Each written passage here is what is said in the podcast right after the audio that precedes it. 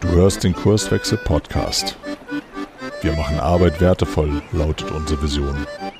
Im Podcast sprechen wir über lebendige Organisationen, den Weg dorthin und die Nutzung von modernen Arbeitsformen.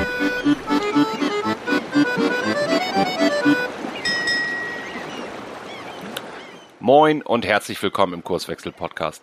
Hier spricht Arne, ich bin Kurswechsler, du hörst eine neue Episode und heute bin ich in meinem virtuellen Studio wieder nicht allein, sondern ich habe zwei Gäste dabei, den Hans und den Adrian von der Abbott AG. Moin ihr beiden. Ja, moin Arne. Vielleicht fangen wir mal an und ihr erzählt mir und unseren Hörern mal, wer seid ihr eigentlich und was macht ihr so? Hans, mhm. vielleicht magst du mal anfangen. Ja, gern. Äh, ja, mein Name ist Hans. Ich bin 54 Jahre alt, wohne im schönen Münsterland, bin da auch gerade. Ähm, arbeiten tue ich bei der Arbeit AG in Bremen. Bin da schon seit über 20 Jahren. Ähm, bin da Teil der Geschäftsleitung. Ja, und begeisterter Mitarbeiter und gebe mal mhm. den Ball an Adrian weiter. Ja, genau, diese Begeisterung nehme ich einfach mal genauso auf. Ich bin äh, Adrian Stucke, komme aus Bremen, lebe in Bremen, bin in Bremen groß geworden, äh, arbeite ebenfalls bei der Arbeit AG und bin da inzwischen auch seit äh, ja, bald 20 Jahren. Bin seit einigen Jahren Teil der erweiterten Geschäftsführung dort und äh, bin aber auch äh, noch in Projekten unterwegs, bin also noch direkt an der Wertschöpfung und bin da als Softwareentwickler, Projektleiter und Berater unterwegs. Mhm. Ich, ich würde den Ball mal aufnehmen, den, den du mir gerade zugeworfen hast mit den 20 Jahren, Adrian. Das ist jetzt ja auch schon, schon eine, eine beachtliche Unternehmensgeschichte. Und weil ich euch ja ein bisschen kenne, weiß ich, es lohnt sich auch da anzufangen. Ähm, vielleicht ähm, erzählt ihr mal, warum brauchte es Abbott? Was war die Idee bei der Gründung? Äh, und äh, ich weiß ja, da steckt eine Besonderheit drin. Vielleicht, vielleicht erzählt ihr uns das mal. Okay. Adrian, möchtest du oder soll ich?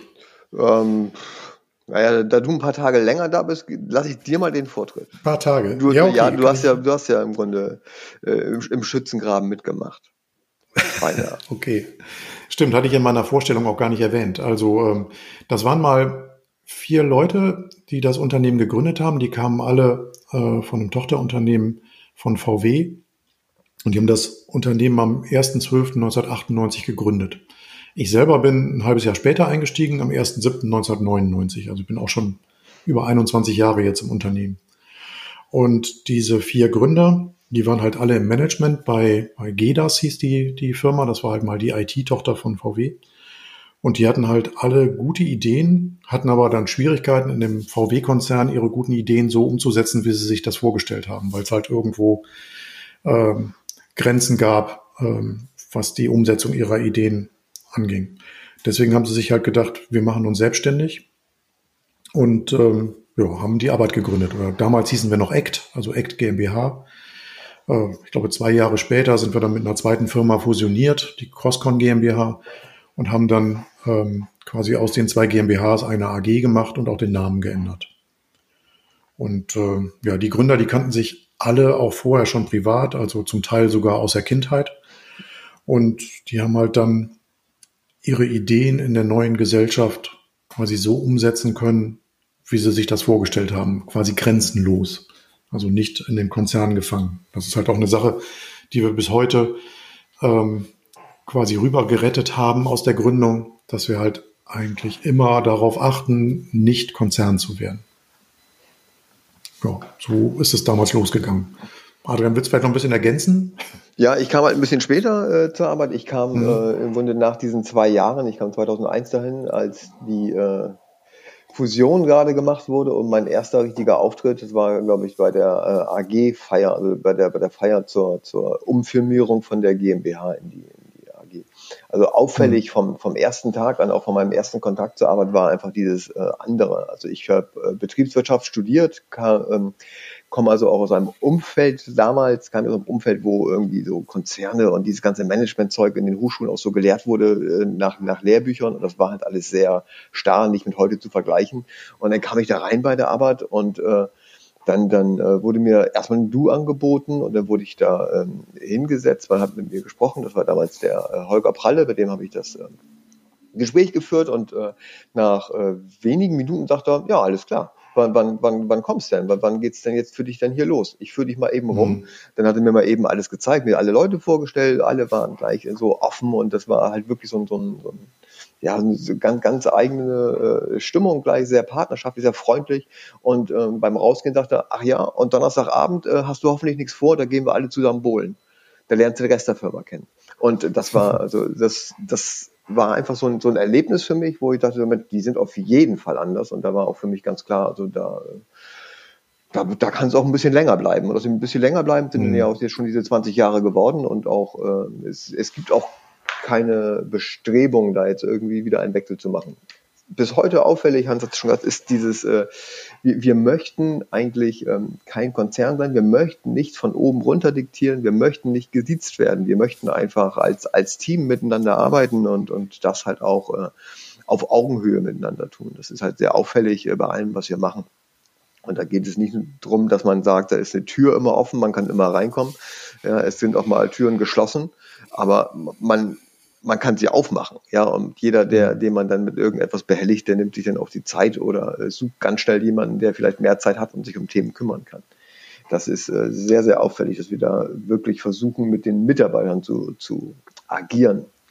Das haben wir bis mhm. heute eigentlich so, so weitergetragen. Es gibt da auch äh, ganz viele Geschichten, die wir vielleicht gleich auch noch äh, an anderer Stelle im Laufe des Gesprächs hier äh, zitieren werden, äh, wie wir auf gewisse Regelungen, äh, Kennzahlen und so weiter reagieren. Aber ich will jetzt auch nicht die gesamte Geschichte hm. vorwegnehmen. Nee, vielleicht, vielleicht machen wir das mal so der, der Reihe nach. Also dieses, wir wollen kein Konzern werden. Das habe ich äh, so im, im Zusammenhang mit Arbeit jetzt schon häufiger gehört. Äh, Adrian, du hast angesprochen, ihr seid Bohlen gegangen. Es war gleich die Dudes-Kultur. Das ist ja mittlerweile auch fast ja in, in vielen Konzernen der Standard. Äh, Hans, du hast von Grenzen gesprochen, das finde ich ganz interessant. Also welche Grenzen verbindet ihr mit mit diesem Konzernigen und warum warum ist euch so wichtig, dass ihr das ähm, auch, werden wir auch noch drüber sprechen, ihr seid ja ein bisschen gewachsen in den letzten 20 Jahren, dass, dass mhm. ihr das für euch äh, behaltet. Ja, gut, Grenzen gibt es an unterschiedlichsten Bereichen. Also wir beraten ja sehr viele Konzerne. Wir haben noch gar nicht erzählt, was wir überhaupt machen. Ne? Also Arbeit ist eigentlich ein SAP-Beratungshaus und machen halt Beratung im SAP-Umfeld und auch Entwicklungstätigkeiten im SAP-Umfeld. Und dementsprechend arbeiten wir halt sehr viel ähm, bei Konzernunternehmen und sehen halt bei unseren Kunden im Grunde die Zwänge, die so ein Konzern ähm, manchmal auch total agilen und aktiven Abteilungen auferlegt. Ähm, zum Beispiel überhaupt, dass es Abteilungen gibt. Sowas gibt es bei uns halt gar nicht. Ne? Also das war eins der, der ersten Dinge, die ich halt so gelernt habe. Ich habe halt vorher bei Hewlett Packard, davor mal bei KPMG gearbeitet. Es gab halt Hierarchien, es gab Abteilungen, es gab, gab Head-Offs und solche Sachen. Das wollen wir eigentlich nicht. Ja, Budgets. Ähm, wir sagen halt, es gab Budgets, genau, richtig. Ähm, sowas gibt's bei uns halt nicht. Also wir wollen keine, keine Hierarchie oder wenn nur so viel wie unbedingt nötig. Ähm, aber wir versuchen versuchen es total zu vermeiden. Also bei uns sind halt die Mitarbeiter sind in unterschiedliche Qualifikationsstufen eingeteilt. Also es gibt den Junior Berater oder Entwickler, den Berater oder Entwickler und den Senior Berater oder Entwickler, der so ein bisschen widerspiegelt, wie lange macht man das denn schon, wie viel Erfahrung hat man denn. Das interessiert intern aber auch nicht wirklich jemanden. Ähm, ich habe eigentlich immer das Ziel, ich suche jemanden, der mir das Problem lösen kann. Und welchen Status der hat, ist mir völlig wurscht. Und an vielen Stellen, gerade wenn man jetzt so mit neuem Zeug äh, zu tun hat, ist manchmal der Juniorberater bringt, bringt mich näher an die Problemlösung als der, der es schon seit 20 Jahren macht, aber vielleicht die letzte Entwicklung noch nicht in einem Projekt erlebt hat. Ne? Und deswegen, sowas ist, sind so Grenzen, die, die man in Konzernen halt vielfach sieht. Ja. Die Hierarchie und ich mache irgendwas besonders lange und deswegen bin ich besonders hoch oder so. Das, das versuchen wir eigentlich nicht zu haben bei uns. Ja, dann diese klassischen Konzernstrukturen, die halt äh, da sich, sich da entwickeln ja auch im Laufe der Jahre, äh, die haben wir halt äh, bewusst außen vor gelassen und die sind auch in unserem äh, Business eigentlich gar nicht, gar nicht äh, hilfreich. Also Hans sagt es ja gerade, hm. wenn man da äh, einen, jemanden sucht für ein Spezialthema, dann äh, ist es vielleicht gar nicht so geschickt zu sagen, ich suche die Senioren, die ja wahrscheinlich viel Lebens- und auch Projekterfahrung hm. haben, aber auf neuen Techniken äh, sind hm. vielleicht die Leute, die äh, sich ja auch in ihrer Freizeit noch mit Coding und solchen Dingen beschäftigen oder da viel näher dran sind, sind das vielleicht die viel besseren Besetzungen. Und da hm. muss man hm. einfach auf die Leute und auf die Fähigkeiten und Talente der Mitarbeiter gucken und nicht auf äh, Betriebszugehörigkeiten oder Titel auf irgendwelchen Karten. Genau. Mhm. Gilt natürlich nicht in jedem Fall, aber trifft halt häufig, äh, trifft das die Realität so. Hm. Was wir halt, oder warum wir diese Stufen überhaupt haben, ist eigentlich, sind mehr externe Zwänge, weil mhm. halt Kunden, die uns beauftragen, sagen halt, okay, wir brauchen mal einen Preis für einen Seniorberater oder einen Preis für einen Berater. Deswegen machen wir diese Gruppierung. Ähm, ansonsten für uns intern hat das überhaupt keine Bedeutung.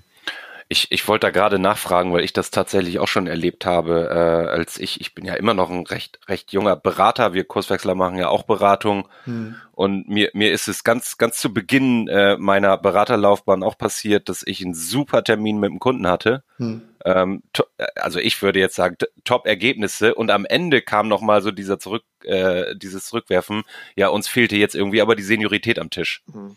Oh. Also na, na, nachdem das Problem eigentlich eigentlich gelöst war, kam so dieses Muster, was also mich hat's schon ein bisschen getroffen, äh, muss ich sagen. Aber weil du keine ähm, grauen Haare hast. Ja, ich habe gar keine Haare mehr, aber Adrian ähm, Problem, ne? weil ich eigentlich dachte, okay, wir, wir haben jetzt ja eine, eine coole Arbeit da dahin gelegt und und dann kam aber dieses Muster und insofern verstehe ich, also ich nenne das mittlerweile auch Fanservice und habe mich damit arrangiert hm. ähm, dass, dass es dann äh, teilweise gefordert wird. Die anderen Sachen finde ich aber eigentlich viel spannender, die ihr gesagt habt. Ähm, also keine Budgets, keine Abteilung, keine formale Hierarchie, mal äh, abgesehen von der Geschäftsführung, die ja schon mhm. aus juristischen Gründen irgendwie da sein muss. Mhm. Ähm, ist das eine persönliche Abneigung aufgrund von Vorerfahrung, wenn ich mal so ganz provokant frage? Oder äh, habt ihr wirklich den Eindruck, das äh, ist förderlich für das Business, was ihr betreibt? Also Abneigung kann ich jetzt nicht sagen. Ich hätte jetzt sagen, er hätte jetzt gesagt, man braucht es einfach nicht. Es geht auch ohne. Ja. Das ist komplett verzichtbar. Und du hast halt vielfach so Positionen im Unternehmen, die sich einfach durch die Größe irgendwann geschaffen haben, die aber dann mehr so eine, die Funktion eines Durchlauferhitzers haben und gar nicht so richtig den Mehrwert bringen. Von daher, glaube ich, braucht man das nicht. Und unseren Mitarbeitern ist es, glaube ich, auch nicht wichtig. Das Problem ist ja bei Abteilungen, wenn man mit einer Abteilung beginnt, wenn man, wenn man damit auch anfängt, ist das nächste, was du ja brauchst, ist ja ein Abteilungsleiter. Und das nächste, was dann kommt, ist ein Budget dazu. Und das sind alles Rollen, die wir meines, die wir unserer Meinung nach äh, gar nicht, gar nicht brauchen. Diese Rollen sind nicht zu besetzen. Es gibt Leute, die äh, zwar Ansprechpartner dafür sind oder die halt genauer wissen, was da passiert. Das ergibt sich ja einfach aus dem, wie Leute sind. Es gibt halt introvertierte, extrovertierte Leute. Und wenn ich dann wissen hm. will, was passiert denn gerade bei den Reisekosten, dann gehe ich natürlich nicht zu der extrovertierten Person, ja, und, und quäl die jetzt mal eben mir kurz zu erklären, was, was, was gerade los ist oder ob es da irgendwie ein Problem gibt, sondern man geht da zu irgendwelchen Leuten, die man vielleicht auch schon kennt oder wo man halt weiß, die hatten gerade ein Problem. Also das ergibt sich eher so. Man geht nicht mhm. über einen formalen Weg. Das heißt, wenn du was darüber wissen willst, musst du zu der Person und diese Person geht dann in sein Team und lässt sich da irgendwie Berichte erstellen, damit sie immer auskunftsfähig ist. Da ist ja viel, viel Verschwendung, die da auch gemacht wird in einem großen Konzern. Das haben wir nicht nötig, das sehen wir nicht, das brauchen wir nicht.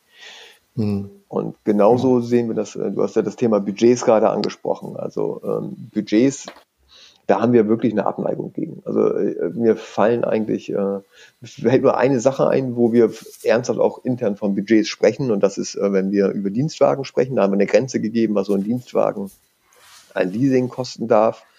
Da, da sagt man immer mal, äh, Budget wird er benutzt, aber es gibt nicht sowas wie äh, Hotelbudgets oder sowas. Wir sind auch mhm. der, der festen Überzeugung, dass solche Sachen ganz klar äh, negativ äh, sind. Denn wenn ich jemandem sage, du hast für deine Übernachtung in einem Projekt, kriegst du, ich sage es mal, 100 Euro, darfst du pro Nacht ausgeben.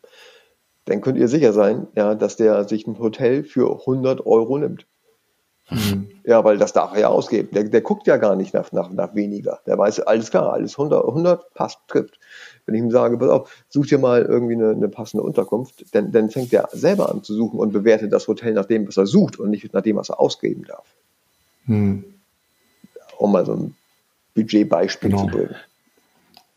Dazu muss man halt die Leute auch so ein bisschen einnorden. Das tun wir ja. Wir haben so eine New York Arbeit Veranstaltung.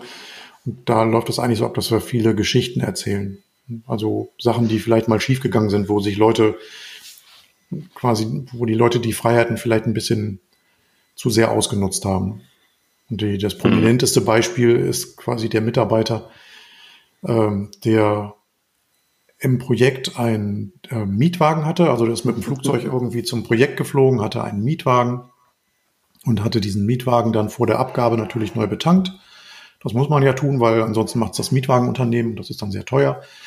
Der Mitarbeiter hat den Mietwagen betankt und hat dann diesen ultra teuren, weiß ich nicht, Shell Ultra, Aral Ultra, keine Ahnung wie dieses, oder Ultimate äh, Zeug getankt, was mhm. dann pro Liter nochmal 10 oder 20 Cent mehr kostet, als der normale Sprit schon kostet. Und äh, das hat, war dann irgendwann mal im Reisekostenteam aufgefallen. Die haben gesagt, wieso tankt der immer das teure Zeug? Das verstehe ich überhaupt nicht. Gerade wenn man das Auto abgibt, wenn man, wenn man ihn leer übernimmt und dann neu betankt, könnte man es ja vielleicht noch argumentieren, weil man der Meinung ist, das Auto fährt dann besser oder so. Aber bei der Abgabe und dann eines Leihwagens, was für ein Blödsinn. Dann hat man den Kollegen angesprochen. Und der Kollege sagte, ja, aber dann gibt's ja die dreifache Punktzahl für Payback-Punkte und ich will doch diesen Rucksack. Und okay, das hat man dann aufgeklärt, dass das vielleicht keine so gute Idee ist. Und ja, solche Geschichten, davon gibt's halt ein paar und die erzählen wir in der, in der Veranstaltung für neue Mitarbeiter. Und dann verstehen die Leute sehr schnell, wie das funktioniert. Ne? Weil bei uns hat auch jeder Mitarbeiter kriegt eine, eine Firmenkreditkarte, die aber dann nicht wie in anderen Unternehmen mit dem Privatkonto äh, verbunden ist, sondern mit dem Firmenkonto. Also ich muss mhm. nichts vorstrecken. Ich habe halt die quasi die Arbeitskarte und wenn ich ähm, mein Firmenauto tanke oder mein Hotel bezahle, geht das sofort vom Firmenkonto runter. Und ähm, wir erklären den Leuten halt, damit kannst du im Prinzip alles kaufen, was du für deine tägliche Arbeit brauchst oder für dein Arbeitsleben brauchst. Du kannst dein Auto damit tanken, du kannst dein Hotel damit bezahlen oder vielleicht auch mal eine Amazon-Bestellung, wenn du irgendwie was äh, brauchst. Was weiß ich, ein Headset für dein, für deinen äh, Rechner, weil du im Homeoffice jetzt gerade sitzt und dein altes ist kaputt gegangen, kannst du es halt einfach bestellen und bezahlst es damit und fertig. Mhm. Und wir sagen halt, wir wollen oder wir möchten, dass du mit dem Geld der Firma so umgehst wie mit deinem eigenen Geld. Das ist uns halt wichtig. Also, dass man halt zweimal überlegt, ist es jetzt sinnvoll und notwendig, würde ich das privat auch ausgeben? Und dann funktioniert das eigentlich sehr gut. Also es kommt mhm. ganz selten mal vor, dass da jemand über die Stränge schlägt. Dann spricht man halt, aber bestraft nicht quasi gleich, äh, gleich alle was mir so gut daran gefällt, wird, wird schön deutlich an dem Beispiel Adrian, was, was du gesagt hast, wenn, wenn ihr dem Mitarbeiter vorgebt, die Hotelübernachtung kostet 100 Euro, dann, dann ist das so die, äh, der, der Maßstab, der erstmal im Raum steht. Ähm, wenn ich jetzt, und wir werden gleich noch intensiver über Regeln sprechen, zumindest habe ich das vor, ähm, also eine Regel nimmt dem Mitarbeiter, der Mitarbeiterin ja das Denken weg, ja. sage ich mhm. immer. Ähm, und so wie du das geschildert hast, wenn du dir der Mitarbeiterin jetzt sagst, ähm, guck mal, dass du eine vernünftige Unterkunft findest, dann muss die sich darüber Gedanken machen, was ist denn vernünftig? Ja, ganz, genau. Entschuldigung. Und wenn dann rauskommt, das Hotel kostet 100 Euro, was die dann da braucht, dann ist das so. Aber dann ist es ja ist es eine Entscheidung, die getroffen wird, äh, nicht weil die 100 Euro hatte, sondern weil andere Dinge dazu führten, dass das, dass die ein Hotel braucht, dass diese diesem, diesem Standard entspricht oder diese die Internetverbindung hat oder einen Raum hat für für für Meetings, den sie gleich mitnutzen kann oder oder. Es hat halt es ist halt sachlich begründet und nicht durch ein ein Geld eine, eine, mhm. eine finanzielle Grenze. Genau. Oder wenn gerade Messen sind, das ist ja auch wieder so ein typisches Beispiel. Ne? Dann kosten Hotels auch gerne mal 200 Euro. Ähm, und dann mhm. können die Mitarbeiter halt selber entscheiden, okay, jetzt ist Messe, hm, ist es notwendig, dass ich vor Ort bin oder geht das vielleicht auch remote? Das ist im Moment sowieso gerade eine Frage, die man sich so ständig stellen muss. Aber wenn dann jetzt gerade mal Automobilmesse in Frankfurt ist oder Buchmesse, dann kosten Hotels halt auch mal ein bisschen mehr. Dann entscheiden die Leute halt selber, okay, ich muss dahin, das macht Sinn. Ich verdiene an dem Tag auch mehr, als das Hotel kostet. Ähm, von daher ähm, macht das Sinn und die Leute entscheiden das einfach. Ja, das ist ja so ein bisschen so wie früher, wenn man von Oma äh, zwei Mark gekriegt hat. Ja, Mark, ihr merkt, wie alt ich bin, mhm. zwei Mark gekriegt hat für eine bunte Tüte, die man sich am Kiosk kaufen sollte. Dann ist man losgegangen und hat eine bunte Tüte für zwei Mark gekauft und nicht so viele Bonbons, die man brauchte, weil man Lust hatte. Ja, das ja. kann man so, glaube ich, ganz gut äh, veranschaulichen. Ja, Stimmt. jetzt Jetzt, jetzt finde ich ganz spannend und ihr habt das ja auch schon angedeutet, da schlägt auch mal jemand über die Stränge. Und was ich jetzt äh, durchaus kenne oder wo ich, wo ich immer glaube, viel, viele Regeln entstehen, weil man sich mal empört hat über genau solche Fälle. Hm. Also wenn ich dran denke, da, und, und ihr sagt das jetzt, ich bleib mal bei dem Beispiel, äh, sorge dafür, dass du eine vernünftige Übernachtungsmöglichkeit hast und da bucht sich jetzt jemand im, ich weiß es nicht, fünf Sterne äh, Spa-Bereich und so weiter, alles dabei ein, kostet kostet viel zu viel drüber oder oder das Beispiel mit dem Ultimate Benzin, mhm. das passiert jetzt einmal. Jetzt wäre doch der der klassische Reflex, den ich so auch aus Konzernen kenne, nach der Empörung, ähm, jetzt müssen wir dafür sorgen, dass das nicht wieder vorkommt. Also jetzt setzen wir uns mal hin und schreiben mal so einen Katalog auf, eine Reisekostenrichtlinie oder oder äh, was die Dienstwagen angeht oder oder oder. Ähm, und wenn man schon dabei ist, dann macht man das gleich gründlich, also deutsch quasi und umfassend für alle möglichen Fälle. Das macht ihr nicht. Nein. Äh, wir, was, Sondern was wir tun ist, äh, wir, also da, da setzt ganz klar dieser auch so ein Impuls von, von unseren Gründern ein äh, der, der auch auf, an, an alle, auf alle übergegangen ist. So, äh, wir werden nicht ja, die Gemeinschaft für den Fehler eines Einzelnen bestrafen. Das kann man erstmal so sagen. Das äh, mhm. äh, ist äh, das Erste, was mir dazu immer einfällt. Äh, wir werden dann mit dem Einzelnen sprechen und äh, mit dem uns von dem mal eben erklären lassen, warum er da eigentlich meinte, dass das notwendig war. Also das ist jetzt nicht irgendwie äh, da mal so ein esoterisches Gespräch führen, sondern schon klar sagen, dass das vielleicht irgendwie daneben gegangen ist oder dass es so erstmal auffällig ist und warum das denn da notwendig ist, weil das halt oder gewesen ist, weil das halt so ein Ausreißer aus der Norm ist. Und vielleicht gibt es ja auch wirklich einen guten Grund. Wenn es keinen gibt, mhm. dann äh, redet man da äh, mal drüber und, und, versucht das dann irgendwie zu korrigieren und auch klar zu machen, dass es eigentlich nicht, nicht äh, dem entspricht, wie wir unterwegs sind. Mhm. Obwohl wir diese, diese Reaktion, diese deutsche Reaktion, ja. wir müssen davor gefeit sein, dass das nicht nochmal passiert, das passiert uns auch. Ne? Aber es gibt immer mhm. einen dabei, der sagt, ey, Moment, das ist doch jetzt wieder, nein, nein, das ist falsch. Wir müssen nicht alle bestrafen. Das ist jetzt einmal passiert. Ähm, und egal, das halten wir aus und deswegen machen wir jetzt nicht eine Regel für alle. Aber trotzdem äh, entdecken oder entdecken wir uns dann doch immer mal wieder dabei, dass uns sowas passiert. Ja, aber dafür Im sind ersten wir halt, Moment. Ne? Ja, und da gibt es halt regulierende Systeme untereinander, die halt dafür sorgen, dass uns das, äh, dass das nicht passiert. Also äh, mhm. wir haben ja diese, diese berühmte Geschichte mit dem orangen Beetle. Äh, Hans, willst du sie erzählen? Du hast oh, mach du die ist, das, ist, ist, das das vorbereitete Bonbon für, den, für die Episode? Äh, ja. Nee, gar nicht, aber das ist auch etwas, dass wir intern mal sagen, so, na, okay, da, da, das könnte ja wieder so ein oranger Beetle sein. Also das ist, man muss ja, es kann ja Situationen oder in die man kommt, auch an, an sowas beschreiben. Ähm, mhm. Das ist eine interessante Geschichte, die hatten wir mit einer Mitarbeiterin, die ein besonderes Auto haben wollte.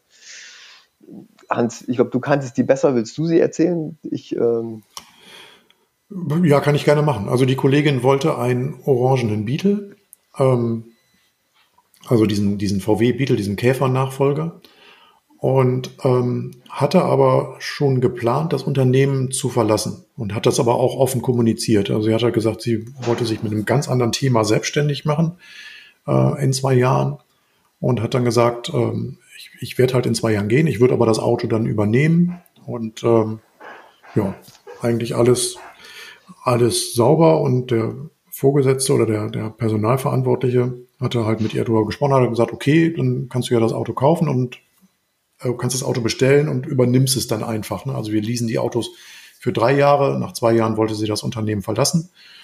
Ähm, und er hat halt gesagt, okay, wenn du das Auto dann übernimmst, kannst du den ruhig so bestellen, weil wir halt Sorge hatten, dass man einen orangenen Beetle, das war glaube ich noch so ein Cabrio, nicht so leicht wieder wegkriegt. Also das ist halt ein Auto, was nicht unbedingt jeder haben will. Nee. Ja. ja ist auch unter den anderen Mitarbeitern schwer vermittelbar. Ja, genau. ähm, gut, nach zwei Jahren hat sie es dann tatsächlich wahrgemacht, hat halt gesagt, okay, ähm, ich mache mich jetzt selbstständig, ich gehe. Aber das war dann zum Zeit dieser ganzen Dieselkrise und sie hat halt gesagt, nee, also VW hat betrogen und sie möchte eigentlich keinen VW mehr, äh, mehr fahren und sie will das Auto jetzt doch nicht übernehmen. Und gut, da waren wir natürlich erstmal ein bisschen verärgert, weil dieses Auto stand dann quasi bei uns auf dem Hof. Man musste halt erstmal jemanden finden. Und unsere erste Reaktion war auch dann Mist. Da muss man jetzt irgendwie sich gegen schützen, dass einem das beim nächsten Mal nicht passiert. Das heißt, wir müssen vielleicht beim nächsten Mal sowas schriftlich vereinbaren oder sonst irgendwas. Ne? Aber dann kam halt auch wieder jemand, der gesagt hat, ey Moment, das ist jetzt einmal passiert. In der, weiß ich gar nicht, wie lange das jetzt her ist, in den 16 Jahren, die das Unternehmen zu dem Zeitpunkt existierte. Ähm, das heißt nicht, dass wir das für die Zukunft jetzt, dass das immer wieder passieren wird. Und deswegen haben wir halt gesagt, äh, will jetzt nicht sagen Scheiß drauf, aber ja Gott, nehmen wir jetzt mal nicht so ernst. Also, hat er Scheiß gesagt? Nein, habe ich nicht. Nehmen wir jetzt mal nicht so wichtig. Äh, ist passiert. Es hat sich tatsächlich auch relativ schnell äh, eine Kollegin gefunden, die gesagt hat, oh, wie geil ist das denn? Also ein total schickes Auto. Und ähm, mhm. ja, hat dann das Auto übernommen und dann war es auch gut. Ne? Ja.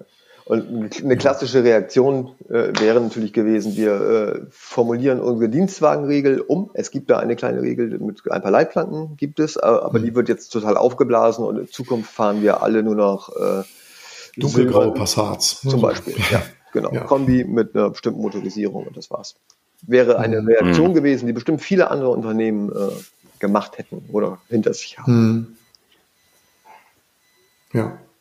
In dem Unternehmen, wo ich vorher gearbeitet habe, bei HP war es tatsächlich so. Da gab es eine, eine, Autoliste ähm, mit irgendwie zehn Modellen, die man haben konnte, abhängig von seinem Status dann noch.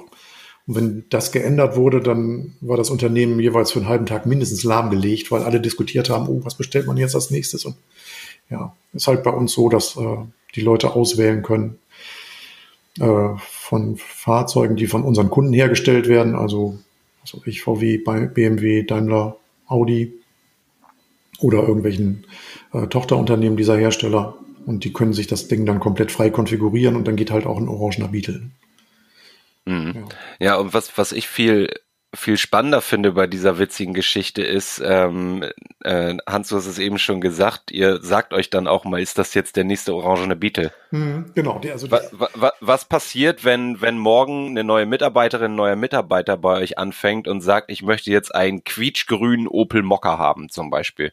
Opel ist nicht unser Kunde, von daher wäre das nicht möglich. Aber genau. okay. Das, das, wäre so zu beantworten, genau. Eine quietschgrüne C-Klasse, ja, würde man das machen, klar, ja. natürlich.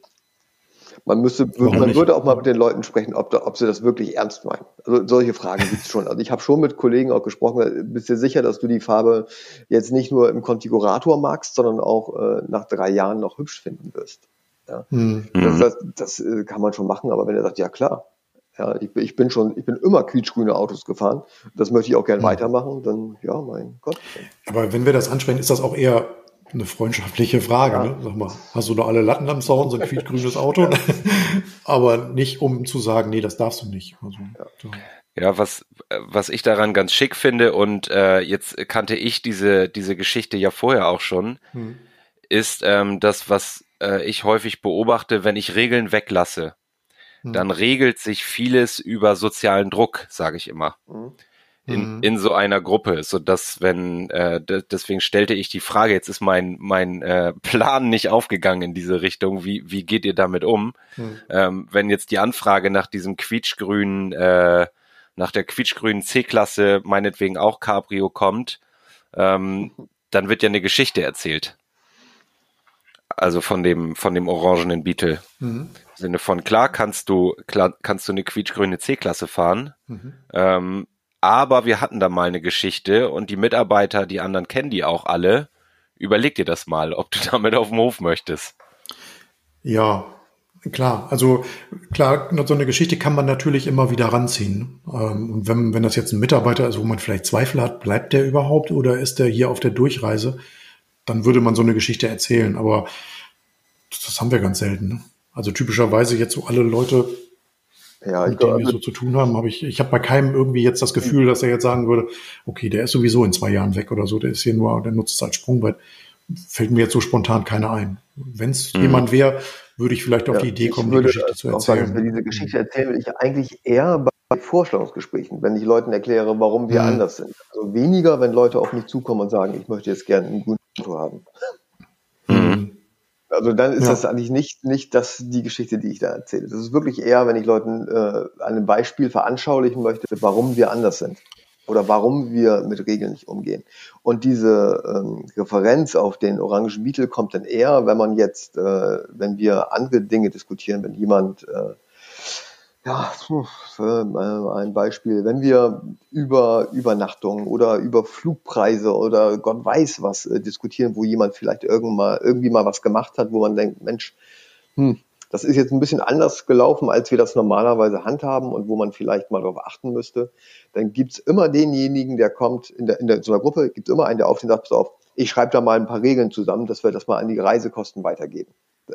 Und mhm. dann kommt eher so, ah, pass auf, lass uns hier jetzt keinen Orangenbeetle bauen, ja. Lass uns das, mhm. ja, das, das, das brauchen wir hier nicht. Ja, das, das äh, ist hier gar nicht notwendig und dann, dann äh, wird das mhm. Thema eher so abgetan und durch diese Referenz muss man diese ganze Geschichte gar nicht mehr erzählen, weil sie alle kennen. Das ist und, und auch mhm. wissen, was wir damit verbinden als als äh, als äh, so ähm, als, als Asset für die Arbeit eigentlich, dass wir halt an solche Werte glauben, dass wir wissen, dass sich äh, die Mitarbeiter schon richtig verhalten eigentlich und wir dafür keine Regeln benötigen.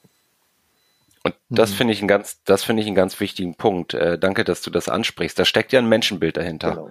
Mhm. Also wenn du sagst, ihr geht schon mal davon aus, dass sich die Menschen hier auch vernünftig äh, im Sinne des Unternehmens verhalten und das äh, mag, also da passiert sicherlich mal, dass jemand auch eine falsche Annahme trifft und dann eine, eine Entscheidung macht, aber nicht böswillig gegen das Unternehmen arbeitet.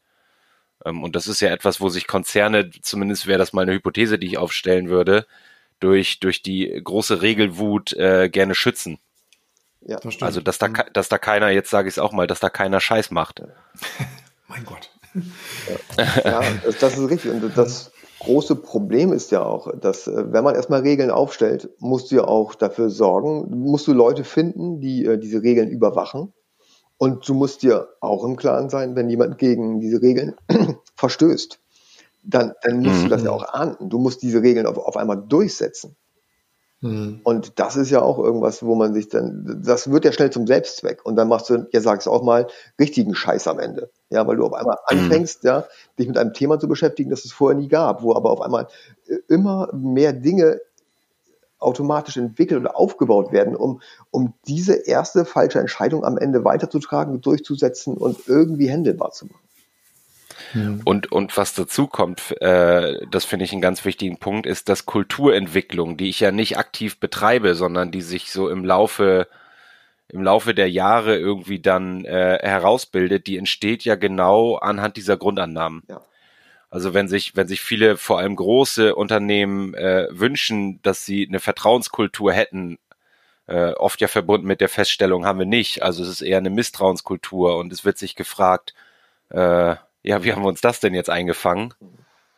Da, dann wird nach dem gleichen Muster in Form von, ich, ich nenne das auch mal Regeln, also anhand von Werteprogrammen oder so versucht, das irgendwie wieder glatt zu bekommen, aber es wird überhaupt nicht hingeguckt, zumindest ist das meine Beobachtung. Was sind denn die Mechanismen, die dazu führen, dass wir das haben? Und müssten wir an diesen Mechanismen vielleicht wieder was rumdrehen?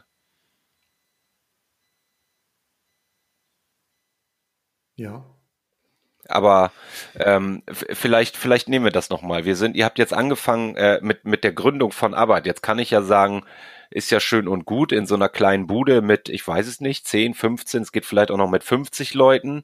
Ähm, wie viel seid ihr mittlerweile? Deutlich mehr. 650 hm, sind wir jetzt. 650. Wie hm. geht das denn? Also äh, ich spreche das deshalb an. In der kleinen Bude kann ich ja sagen, da kennst du ja noch jeden. Hm. Ne, da, da, weiß, da weißt du ja, mit was für Leuten du da zu tun hast. Bei 650 ist das wahrscheinlich gar nicht so einfach. Das wird schwer, jetzt noch alle zu kennen. Ja, das stimmt. Ähm, gut, die 650 verteilen sich ja auf die ganzen Gesellschaften. Also es gibt quasi die Arbeitgruppe. Und dann haben wir verschiedene Auslandsgesellschaften. Also in Deutschland selbst, ähm, in, der, in der AG, sind wir so um die 300, würde ich sagen, ne? oder Adrian? Ja, 300 Berater, äh, 350 sind wir. Wenn wir 350 jetzt in der AG. Hm. Genau. genau. Aber auch bei der Zahl kennst du nicht mehr alle. Trotzdem funktioniert es eigentlich. Ne? Wir sind selber überrascht. Also ich kann mich noch erinnern, als wir, also als ich angefangen habe, waren wir, glaube ich, 13. Nee, stimmt, ich habe Personal Nummer 20, also ich war der 20. Mitarbeiter. Äh, da haben wir damals gedacht, ja, das wird so bis 30, 40, 50 vielleicht gehen, aber es ging auch mit 100 noch. Und als man 100 war, hat man gedacht, ja, so langsam kommt man an die Grenze, aber es geht immer weiter. Ähm, die Prinzipien funktionieren, ich glaube ich, auch mit weit mehr Leuten. Man muss halt immer die Situation oder die, die, unsere Denkweise so ein bisschen beschützen und immer aufpassen, quasi wie so eine kleine Polizei, dass wir nicht abdriften und plötzlich anfangen, eine Regelwut oder sowas zu, zu entwickeln. Ja, ich glaube, da, da, da spielen auch so ein paar Dinge zusammen.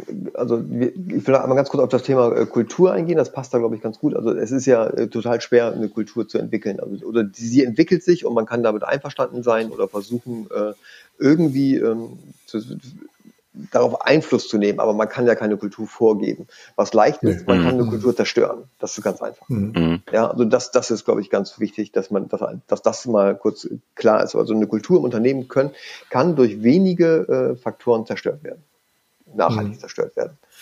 Ähm, und uns ist es, glaube ich, gelungen, durch ähm, die Art und Weise, wie wir Leute einstellen, ähm, dafür zu sorgen, dass wir eigentlich äh, Leute eingestellt haben, die zu unserer Kultur und unserer Denkweise passen. Hm. Das ist nicht leicht, ja. Wir, wir machen zum Beispiel so, dass, mit, dass die Einstellung von Mitarbeitern immer zu zweit gemacht werden. Also keiner führt ein Vorstellungsgespräch alleine. Das ist, sind immer zwei Leute, die sich da ein Bild machen. Und äh, da ist man schon mal relativ sicher aufgestellt. Ja, dass man gar, dass man sich da kein, dass man keine Leute einstellt, wo man merkt, die sind äh, komplett anders als wir. Das würde da eigentlich mhm. gemerkt werden und unser Radar mhm. äh, ist da äh, ganz gut und die Tatsache, dass wir noch immer so gut funktionieren, gibt uns da auch recht. Mhm. Ähm, das stimmt, das ist eigentlich immer so ein bisschen der Punkt, dass man überlegt, passt der menschlich zu uns und ich frage mich immer, ist das jemand, der eher in, den, in, die Konzernschiene passt oder in so ein Unternehmen, wie wir es sind? Ja. Mhm.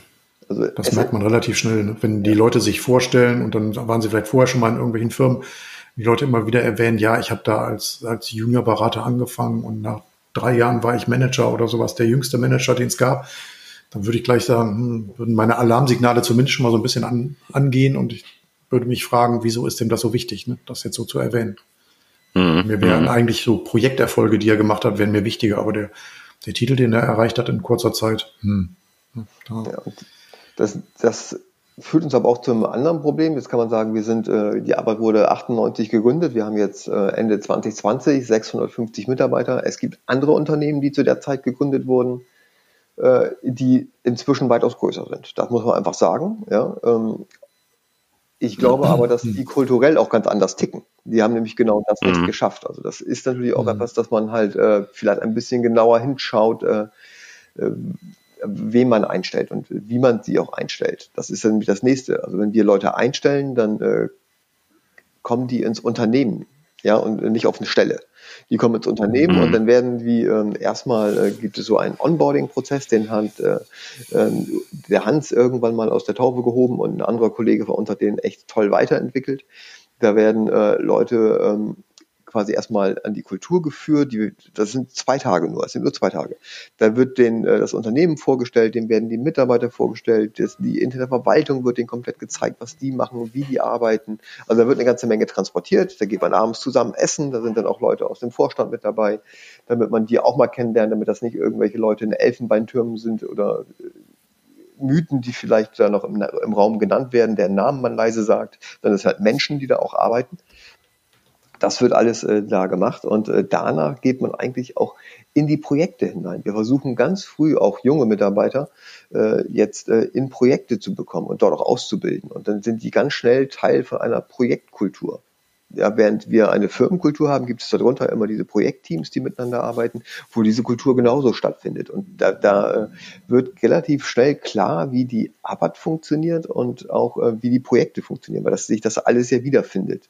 Denn im Kleinen, also in so einem Projekt, egal welche Größe, ähm, ist das ja genauso. Da ist zum Beispiel diese Hotelfrage immer sofort da. Wie, wie macht denn das mit dem Hotel? Und die Leute erkennen relativ schnell, wie selbstbestimmt und äh, sie auch mit dem, was sie da äh, tun können, mit ihrer Kreditkarte, die hat Hans eben genannt und sowas, wie sie damit umgehen können und auch wie groß ihr äh, Entscheidungsspielraum ist ohne dass mhm. die alles, was sie tun, lange diskutieren, auf Folien vorbereiten müssen und solche Dinge. Sowas haben wir in ganz seltenen Fällen mal, aber das sind ja schon ganz, ganz große Dinge, die dann vielleicht gemacht werden müssten. Aber mhm. mhm. das ist alles anders und das, das wird vom, vom ersten Tag an äh, erlebt man das eigentlich.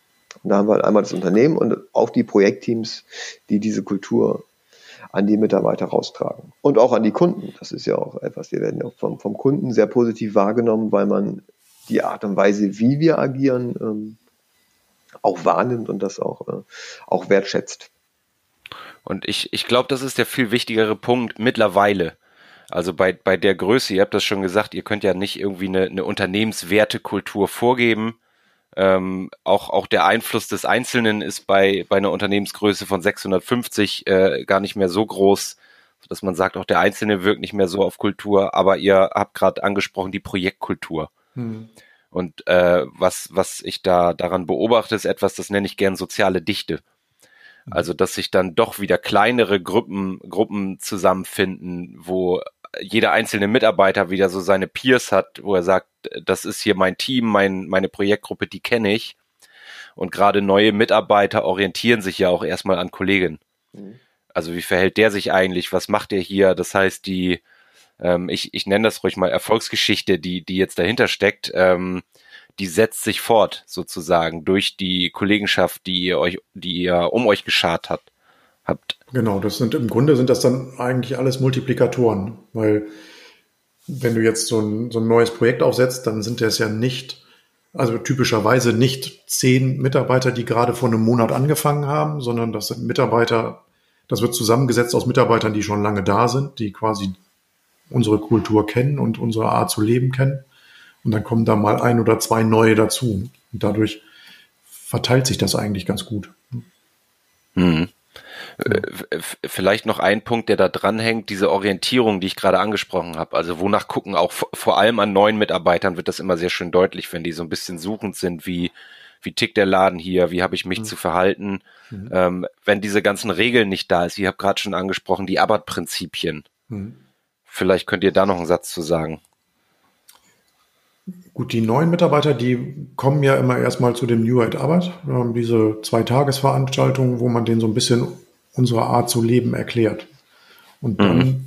kriegen die einen Mentor zugeordnet. Das heißt, äh, ja, sie werden quasi ins Unternehmen gelassen und haben aber dann nochmal so einen Guide dabei, äh, der quasi an allen Stellen hilft, wo es nötig ist. Also wenn ich jetzt irgendwie, wenn mir nicht klar ist, wie funktioniert es denn mit der Reisekostenabrechnung oder äh, wie geht denn das hier mit dem Bestellen von irgendwelchem Zeug, dann haben die halt ihren Mentor und können halt danach fragen. Und ähm, so wird denen quasi erklärt, wie wir ticken. Und wir haben halt relativ wenig aufgeschrieben. Mhm. Ja. Das ist eigentlich so, wie es geregelt wird. Und ansonsten ist eigentlich immer jeder immer auskunftsfähig und auskunftswillig. Ne? Wobei natürlich das jetzt gerade jetzt in diesen Corona-Zeiten, wo die Leute in Homeoffice sitzen, schon alles ein bisschen schwieriger wird. Aber auch das kriegen wir, glaube ich, ganz gut hin. War jetzt für uns keine große Herausforderung. Ja, auch, auch da ist es möglicherweise wieder das, was ich gerade soziale Dichte genannt habe, dass sie weiter ihr Team haben, hm. ähm, mit, mit, mit denen sie arbeiten, an dem sie sich orientieren. Was, was ich gerade den, den Eindruck, äh, ich spiegel das mal, den ich gerade habe, ist es gar nicht so einfach, das zu beschreiben, oder? Nee. Also wenn ich, wenn ich euch jetzt frage, woran liegt's denn eigentlich, dann äh, ja, dann, dann mhm. frage, frage ich euch eigentlich, während ihr im eigenen Saft sitzt, so ein bisschen. Mhm. Ähm, aber, aber für mich als Außenstehenden ist das, ist das schön zu beobachten, dass da offensichtlich sehr viel, deswegen habe ich auch das Thema Kultur angesprochen, von dem da ist, was wir gerne Stories of Success and Failure nennen. Also die sich dann so fortsetzen und weitertragen über die mhm. Kollegen, die auch das Onboarding machen und so weiter, ähm, finde ich, finde ich sehr schön zu beobachten. Jetzt, jetzt haben wir, um es mal übertrieben zu sagen, äh, schon relativ viel abgefeiert, was bei euch so passiert. Mhm. Aber auch ihr seid sicherlich nicht völlig ohne Probleme unterwegs. Ich schon. Ähm, ich habe keine. okay, vielleicht, vielleicht tue ich da auch Unrecht, aber ich, äh, worauf ich hinaus will, ähm, dass an all diesen Vorteilen, die diese Art der Unternehmensführung mit, mit sich bringt, sicherlich auch die ein oder andere Schwierigkeit sich mal auftut. Ähm, und um nicht ein total äh, gefärbtes Bild auch, auch abzugeben. Also vielleicht tue ich euch wirklich Unrecht und es gibt da tatsächlich nichts, aber das würde mich interessieren. Fallen euch da Sachen auf, wo ihr sagt, Mensch, das, das müsst, da müssen wir eigentlich nochmal besser werden? Ich also so ein kontinuierlicher Verbesserungsprozess, den gibt es natürlich bei uns und wir stellen uns auch immer wieder in Frage. Ne? Also wenn irgendwas schiefgegangen ist, überlegen wir natürlich, was müssen wir tun, damit es nicht beim nächsten Mal passiert, ohne dass man gleich eine Regel daraus machen muss. Ne? Aber ähm, man kann ja eine Geschichte erzählen oder sowas. Ne? Also das reicht ja. Ne? Also ich denke, als das passiert ist mit dem Tanken von dem sündhaft teuren Ultimate-Zeug, hat man ja auch überlegt, nein, wir machen jetzt keine Regel, sondern wir machen eine Geschichte und erzählen es den Leuten. Und dann kommen die selber darauf, dass es in Zukunft besser wird.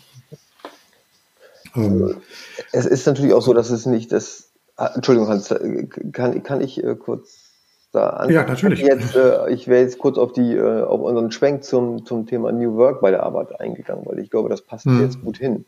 Äh, mhm. Ich wenn man so, fangen wir so an, es ist halt auch so, dass nicht, nicht äh, alle Mitarbeiter oder nicht, nicht jeder Personentyp passt in so eine Organisation. Ich glaube, so kann man es mhm. sagen. Es gibt natürlich die Leute, die, äh, die suchen diese Strukturen und die fühlen sich auch in ähm, Konzernen wohl, die möchten gerne ihre klassischen äh, mhm.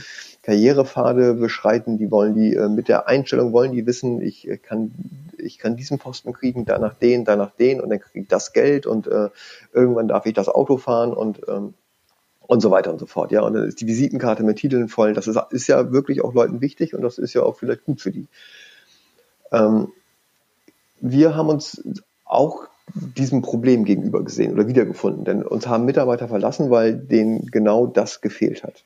Und äh, mhm. dann ist bei uns in der Geschäftsführung auch natürlich die Diskussion entstanden, hm, äh, wir verlieren jetzt ähm, Mitarbeiter, gute Mitarbeiter, ganz kleine Menschen, ja, also verlieren die mhm. einen äh, Marktbegleiter und einen Kunden und so weiter, die, die halt sowas bieten. Müssen wir da auch was tun. Das Ganze äh, ist dann so weitergegangen, dass wir äh, aus der Geschäftsführung haben sich ein paar Leute dann damit beschäftigt, äh, was für einen Karriereweg könnte man denn bei der Abbott äh, bieten, weiterbieten. Und dann wurden da Partnermodelle mal äh, in den Raum geworfen und so weiter. Ja, und dann irgendwann äh, ist äh, ich glaube, es war Güde und Holger waren es, glaube ich, die sind mhm. über das äh, Buch von dem Frederik Laloux gestolpert. Äh, und mhm. äh, haben gesagt, wisst ihr was, fürs nächste Strategie-Meeting, bitte Hausaufgabe für alle, ihr lest mal dieses Buch und dann lasst uns mal darüber nachdenken. Brauchen wir wirklich dieses Thema Karrierepfade? Brauchen wir die? Brauchen wir Partner? Brauchen wir all diese Titel?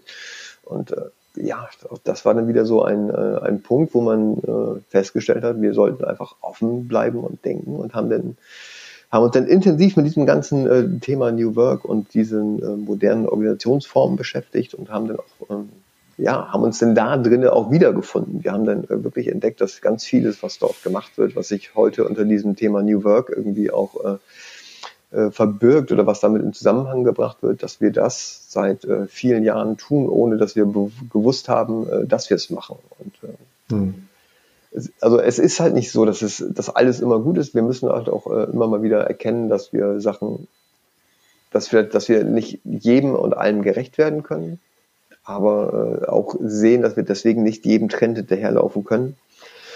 Und haben halt erkannt, dass wir intuitiv viele schon lange richtig gemacht haben. Genau. Mhm.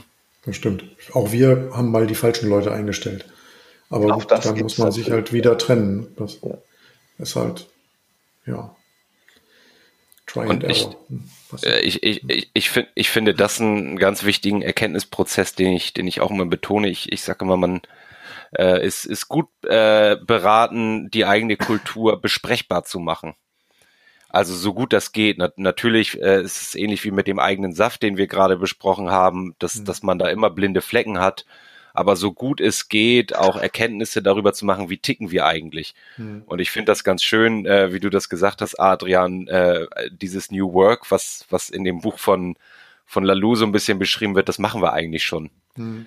Und so wie ich das verstanden habe, ist, dass ihr euch auch so ein bisschen bestärkt darin gefühlt habt. Nee, wir machen jetzt nicht diese Karrierepfade, ähm, um, um sozusagen diesen, diesen Anspruch zu bedienen, sondern wir bleiben da bei unserem Weg, der uns auch hier hingebracht hat ähm, das, da hat dieses Buch ja eine, eine wichtige, einen wichtigen Beitrag geleistet. Das stimmt. Das ja. hat einem zumindest gezeigt, dass man nicht alleine ist mit seiner, mit seiner Sichtweise, dass es auch andere Unternehmen gibt, die auch viel größer sind als wir, äh, wo es funktioniert. Hm. Also ihr, ihr seid euch im weitesten Sinne selbst auf die Schliche gekommen. ähm, ja, dass ihr von, ja. ich weiß, der, der, der, der Christian sagt das immer so schön, euer, euer Kollege, wir machen von Anfang an New Work und seit ein paar Jahren wissen wir jetzt auch, dass es so heißt. Ja, genau. Ähm, vielleicht in, in diesem Sinne, gibt's gibt's aus eurer Sicht noch etwas, was, was wir da ergänzen sollten, um, um das Bild abzurunden? Ähm, sonst, sonst würde ich versuchen, die, den Deckel auch langsam drauf zu machen. Hm. Was man ergänzen kann, vielleicht unser Pragmatismus. Ne? So, also wir überlegen halt, wie kann man ein Problem lösen und sind, also wir versuchen nicht, nicht wirklich Denkmuster zu benutzen, weil wir da immer so ein bisschen so eine Gefahr darin sehen, dass man Sachen so tut, wie man sie immer gemacht hat, sondern wir gehen einfach pragmatisch an eine Problemstellung ran und versuchen eine Lösung dafür zu finden, die für das Unternehmen gut ist und für den Mitarbeiter gut sind und alle, die halt sonst noch irgendwie an dieser, an dieser Lösung beteiligt sind. Und wir, mhm. wir machen es halt nicht zu kompliziert. Wir versuchen halt einfache Lösungen und fertig ist. Ja, also das klassische Prinzip, ja, KISS aus der Softwareentwicklung gut bekannt, ja, keep it small and simple. Also man muss ja. alles immer äh, akademisch lösen. Viele Dinge sind mhm. einfach äh, auch pragmatisch äh, gut anzugehen und äh, hinreichend gut gelöst. Genau. Ja, man darf sich immer wieder selbst hinterfragen, das ist auch so ein Punkt. Ja. Sich immer ja. wieder selber kritisch betrachtet und überlegt, bin ich noch auf dem richtigen Weg und ist das alles gut für die Mitarbeiter, für das Unternehmen, für die Gesellschaft, was wir hier tun. Mhm. Es, es ist ja auch viel so, äh, nennen wir es mal, gesunder Menschenverstand. Genau. Also wenn ich mich frage, würde ich das privat eigentlich auch so machen oder, oder fühlt sich das schräg an, was wir hier gerade tun, ähm, dann, dann äh, lohnt es sich, das mal als Signal zu werten auch. Mhm. Ja, wir hatten es ja vorhin noch mit der Kreditkarte, ja. Ich gehe mit dem Geld der Firma so um wie mit eurem Geld, ja. Und äh, wenn dann Leute äh, auf einmal äh, in, in Nobelhotels essen gehen oder da äh, Essensquittung, Bewirtungsquittung einreichen von irgendwelchen Sternrestaurants, die sonst, wenn sie selber bezahlen müssen, äh, bitte äh, die Pommes aber ohne Mayo essen wollen, dann bestimmt da was nicht. Mhm. Ja, Cool, vielen Dank. Also ich, ich mache das sehr selten, aber für, für die Hörer, die Arbeit AG in Bremen, es lohnt sich da mal hinzugucken. Ähm, also sehr, sehr, sehr viele Muster, die da bei euch zu erkennen sind, die äh, vielfach ja auch in diesem, ja, wie, was man auch immer da jetzt draufschreibt, New Work, agile Organisation, moderne Unternehmensführung, die eigentlich immer beschrieben werden, die, die ihr euch äh, glücklicherweise, so, so habe ich es verstanden, ja irgendwie von vornherein irgendwie auf die Fahne geschrieben habt und das, das hat gut funktioniert. Ich hoffe, wir konnten in, in der Episode heute ein bisschen davon äh, zeigen an Mustern, ähm, worauf es ankommt, wie, wie das Ganze funktionieren kann. Ähm, kommt natürlich immer ein bisschen auf den jeweiligen Kontext an. Ähm, aber ähm, ja, schönes, schönes Bild. Mir hat, mir hat Spaß gemacht. Lieber, lieber Adrian, lieber Hans, vielen Dank für eure Zeit. Ähm, ich wünsche euch natürlich, dass das so weitergeht, auch bei, bei 1000 Mitarbeitern, dass, dass ihr euch dieses äh, pragmatische, nicht konzernige bewahren könnt. Äh, danke, dass ihr Gast im Kurswechsel-Podcast wart. Ja, ja vielen Dank, dass wir teilnehmen durften. Mhm, genau.